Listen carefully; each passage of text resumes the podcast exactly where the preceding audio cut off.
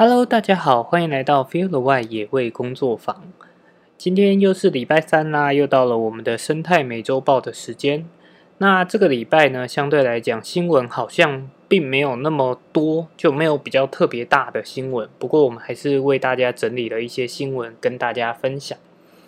那首先第一个是呃，由黑潮文海洋文教基金会在环境资讯中心发的一篇文章，那它主要是在介绍说海洋里不断就是抓交替的孤魂野鬼，然后副标是幽灵幽灵渔具。那其实就是海黑潮海洋文教基金会一直以来都长期的在关注海洋的，就是环境问题。那其实它。这一篇文章里面主要提到的幽灵渔具呢，其实也是对于环境造成很大的影响的。那所谓的幽灵渔具呢，其实就是废弃的渔网啊，或者是渔具。那因为渔渔网或渔具它本身就是为了捞捕，就是海洋生物而存在的。那但是因为它破损的时候，或者是它的相对来讲，面积没有那么大的时候，有时候它可能或者是在海底，然后被东西勾到，导致它破碎化之后，它是很难回收的。那它这样子在海上海上漂流的时候，其实它还是会去呃影响到海洋生物，包含了一些鱼啊、海龟啊，它们都可能因为因为呃。游的过程中不小心去缠绕到这些渔具，而导致它可能没有办法呃正常的活动，正常的上岸换气呀，或者是造成其他活动上的不方便，因而影响到它们的生态甚至死亡。那在呃世界动物保护协会里面，二零一八年提出的报告当中，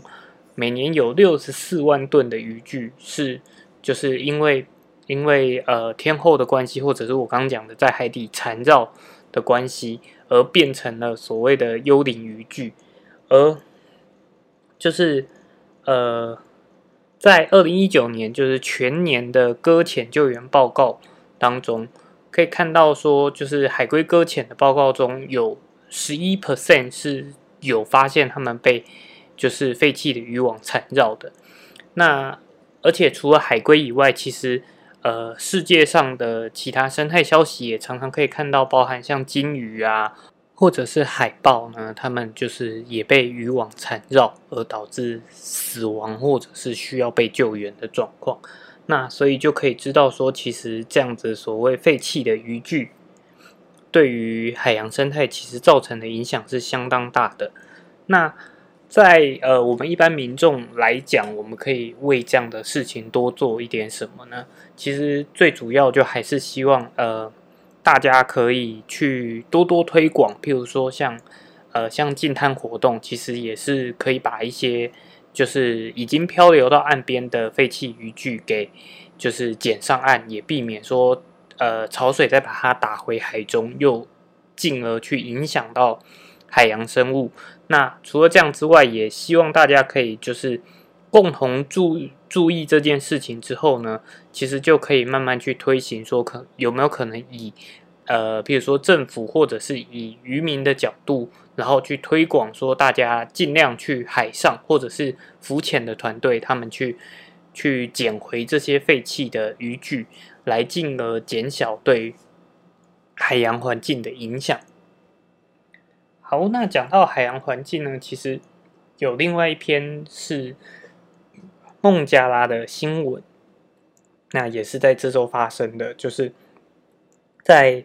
呃孟加拉海滩，就是发现了有一百六十只的蓝蜥龟被冲上沙滩，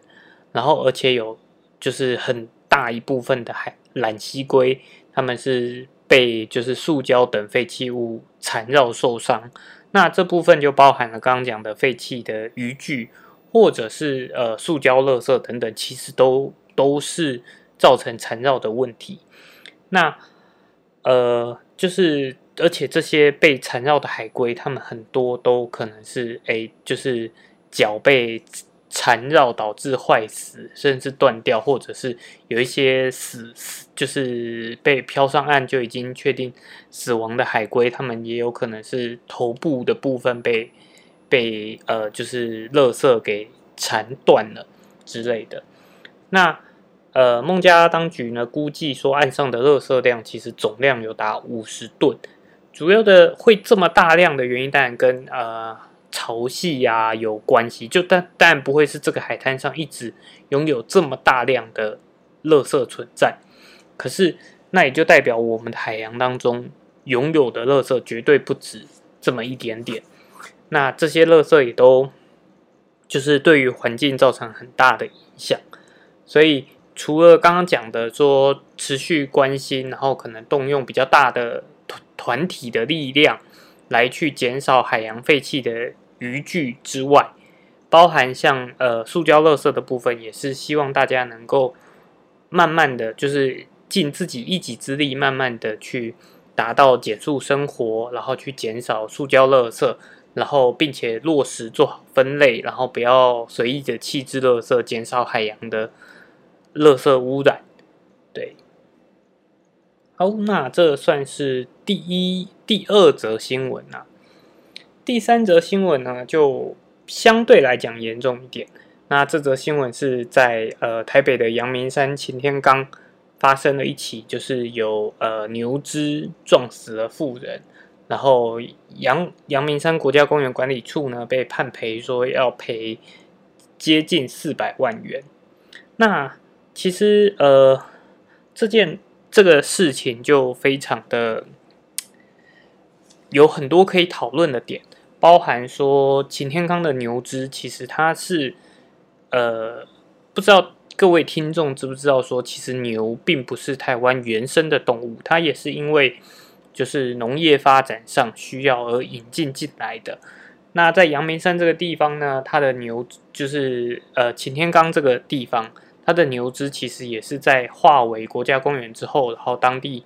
当地当居民当时留下来的。然后也就变成了，呃，被大家认为说，哎，好像是一个特色，所以就留在那边。那其实那边的牛，慢慢的，因为他们也呃没有在跟人有比较多的互动，所以慢慢的，其实他们也都产生了，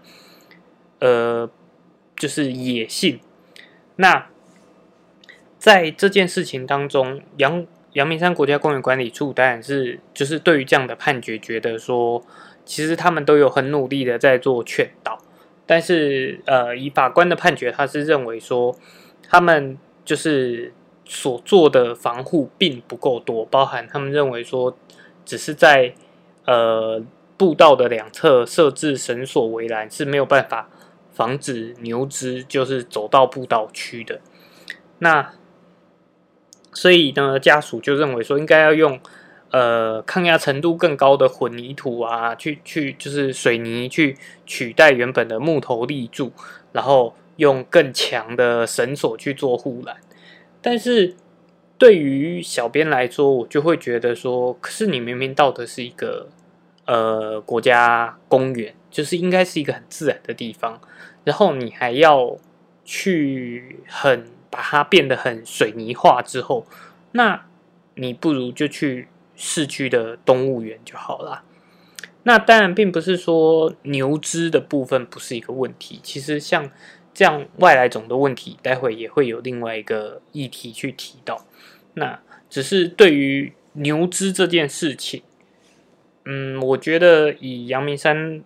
国家公园管理处来讲，他也一直都把它当成一个就是它呃擎天岗这个地方的一个特色。包含像呃小编算是高中阶段吧，或者是大学阶段，其实都会有听到，哎，大家就说，哎，去擎天岗看看看牛吃草啊什么的。但是就是呃，对于这样子的放任管理，其实我觉得阳明山国家公园管理处也不能说完全没有责任，但是。这件事情就是非常的模棱两可。那对于小编我来说，我当然是希望说，不要去把护栏改成更人造化，去变得更水泥化，而是应该要去加强民众到了这个地方，就应该要知道说要呃小心或者注意野生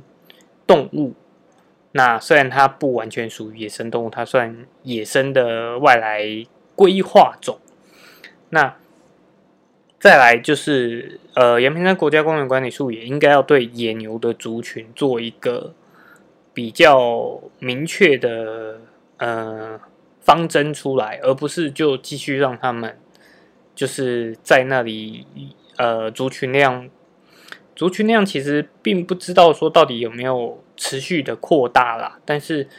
对于牛只在那个地方它有造造成危险性的可能的话，甚至可能就是因为像这一起事件是因为野牛的发情期发情，所以才去撞倒了被害人。那是不是在野牛发情的这个这个期间？就应该要去更严格的做游客的管制，或者什么？我觉得这也是阳明山国家公园管理处应该要去思考的方向。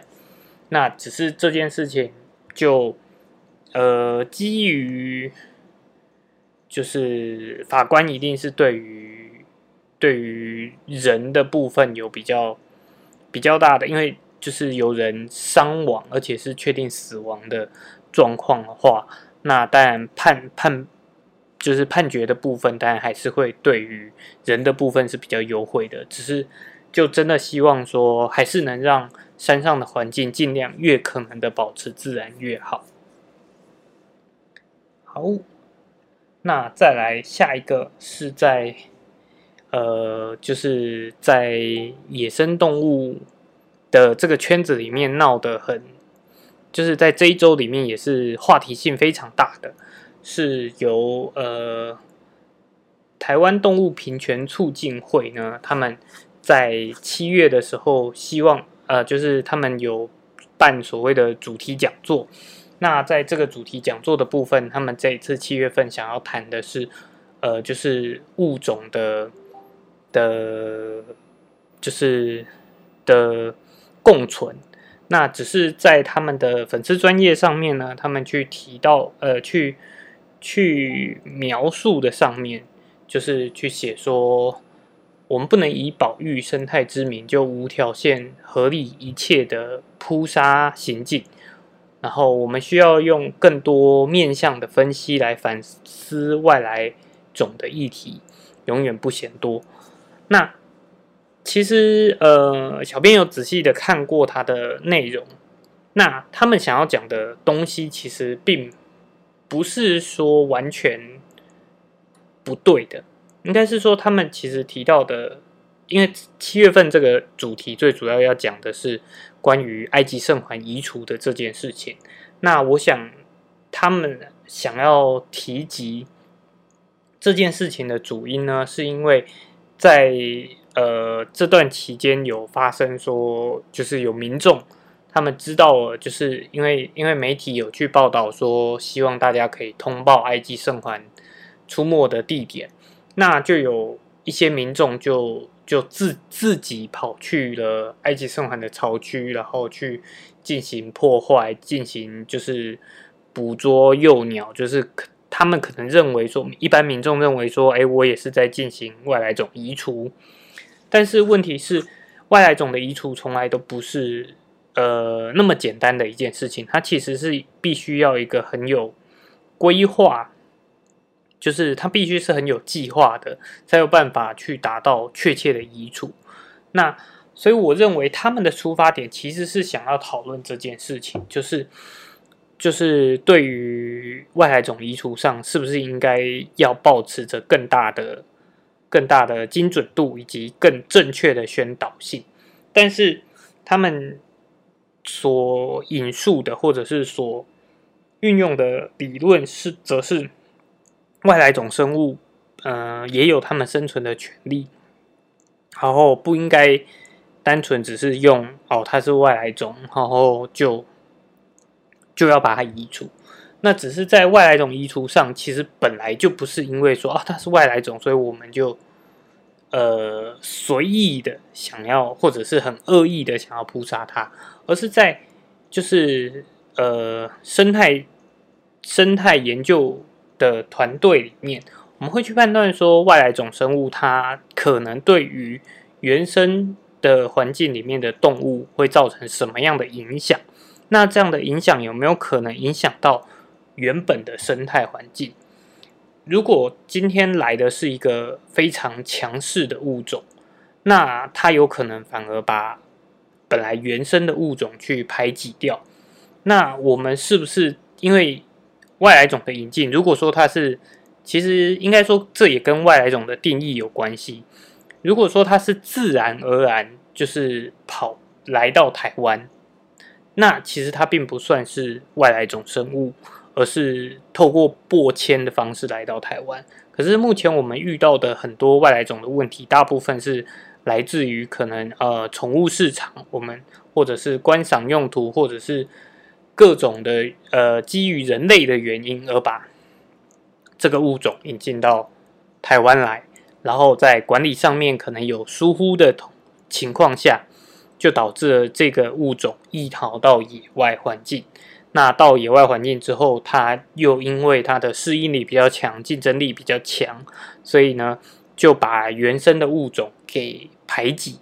就是压迫了它们的生存环境。那在这个情况下，其实导致这个外来物种来到台湾的原因，是因为人，所以是不是我们就应该要从人的角度去把这个问题解决？因为它并不是一个自然的、自然而然发生的状况，所以在这个点上，呃，生态研究的团队或者是的人就会觉得说，外来种移除其实是。必须要做的，可是当然它也不是说随便做，或者是因为其实像面对外来种的问题，很常听到一句比较戏谑的话，就会说，其实只要跟就是民众们讲说啊，这个东西吃了会会有益身体健康，或者是很好吃，或者是可以壮阳，那以呃就是民众的想法，就会大大肆的去猎捕这个动物。那这样子就能够把它的数量一下子压很低，可是，呃，这样的方法其实有很高的风险存在，因为一般民众其实是并不了解这个物种的生态的。然后再来是基于动物的福利，就是虽然我们说外来种移除，但我们也不是就是很恶意的，就是去。做移除就是以一个戏虐的心态来去做做呃伤杀害这些外来种生物，而是我们在就是基于一个逼不得已，如果今天我们不不弥补我们人类自己造成的过错的话，它反而可能导致整个生态环境崩溃。那所以在这样的情况下，其实。呃，台湾动物平权促进会他们所提的论点会比较严苛一点，就会好像是就是呃研究研究界都就是把持着话语权，然后就面对面对外来生物都不让外来生物拥有他们的生存权，但实际上并不是那么简单的。但是同时，我也觉得他们的出发点是好的。其实应该要让更多人知道，说外来种移除并不是一件简单随便的事情，只是在呃他们宣传的时候的论论点可能需要做一些调整而已。好，那这一件事情呢，是最近在就是呃生态圈里面闹得比较大的一件事情。好，那前面讲了这么多比较相对来讲沉重一点的话题，那后面的三则新闻呢都是相对轻松一点的。首先呢是一个呃好消息，就是东部的野生动物救伤中心正式的成立了，就是我们的野湾野湾呃急救中心。那他们也跟就是林务局达成了签约，所以呢就会让东呃，华东地区也有一个救动物救伤的中心，让华东地区的动物不会再需要，就是明明已经在受伤的状态了，还需要长途跋涉到西部或者是到呃南投才有办法获得救助。那野湾也是需要大家持续的呃去去关注跟支持，因为他们毕竟是一个比较属于由私人的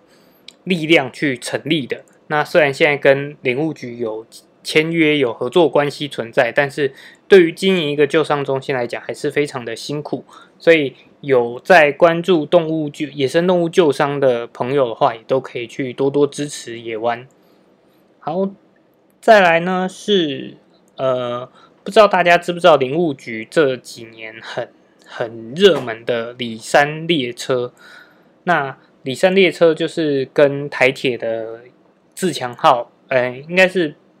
就是自强号有做合作，就是在自强号上面有贴非常可爱的里山动物们。那不过这个部分呢，在八月三号就会正式的结束了，所以想要搭里山列车的朋友的话，要赶快把握时间。好，最后一个是活动的讯息，是新生态保育基金会跟台北市动保处合作，那在七月二十五号会在士林官邸，台北的士林官邸。举办就是二零二零台北自然生态保育活动，那在当到时候会有三十多个保育市集的摊位，那对于就是环境有兴趣的朋友，然后也都可以趁着假日去参与这样的活动。好，那今天的生态美洲报就到这边结束啦。那有任何想要听到更多的讨论或者是什么内容的话，也都可以到粉丝团跟我们互动。那就下周见喽，拜拜。